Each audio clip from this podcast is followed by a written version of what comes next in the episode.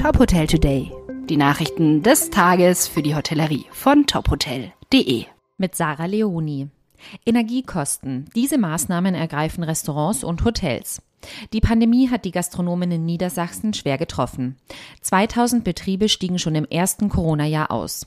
Wie reagiert die Branche auf die neue Krise? Angesichts von Energiekrise und Inflation bangen viele niedersächsische Gastronomen und Hoteliers um ihre Existenz.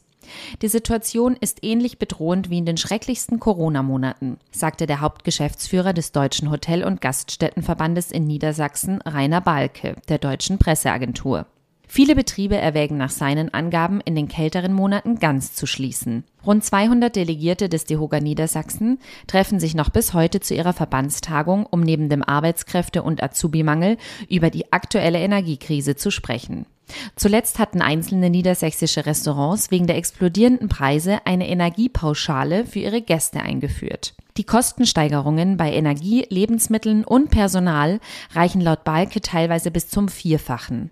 Die Branche habe große Probleme, das einzupreisen, sagte er. Das ist nicht umlagefähig, das macht kein Gast mit. Sachsen-Anhalts Gastgewerbe belasten zudem auch die gestiegenen Verbraucherpreise. Wir sehen rückläufige oder stagnierende Umsätze, sagte der Präsident des Deutschen Hotel- und Gaststättenverbandes in Sachsen-Anhalt, Michael Schmidt.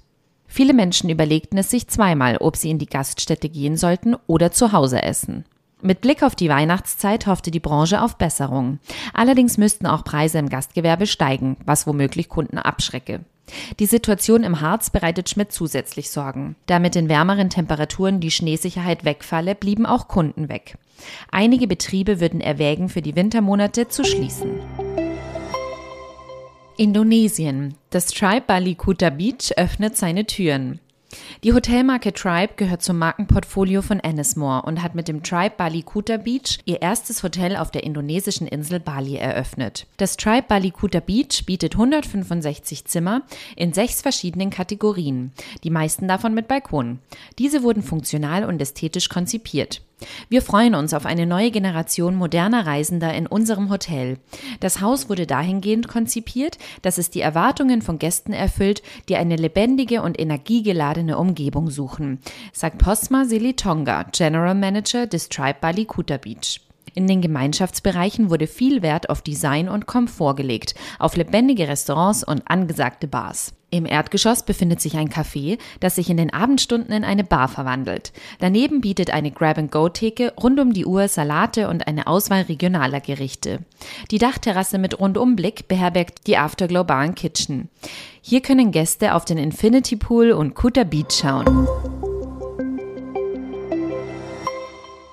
Weitere Nachrichten aus der Hotelbranche finden Sie immer auf tophotel.de.